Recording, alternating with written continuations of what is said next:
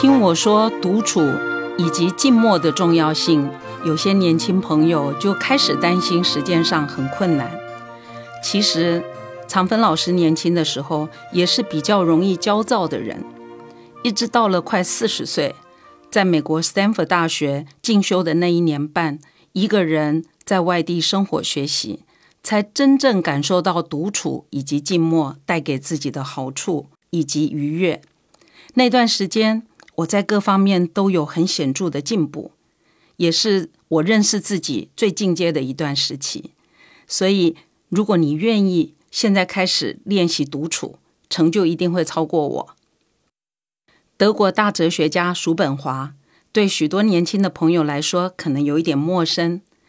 这一位上世纪影响人类深远的思想家，对人类意识表象下的研究理论有很大的贡献。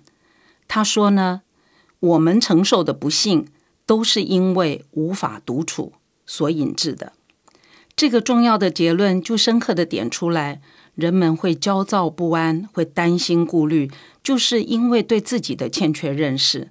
而对自己欠缺认识，最主要的原因是安静的与自己相处的时间太不够了。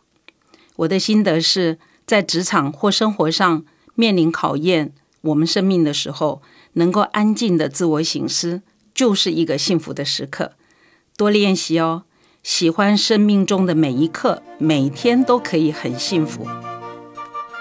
我是常芬老师，祝福你今天顺利完善工作，继续当个有价值的上班族。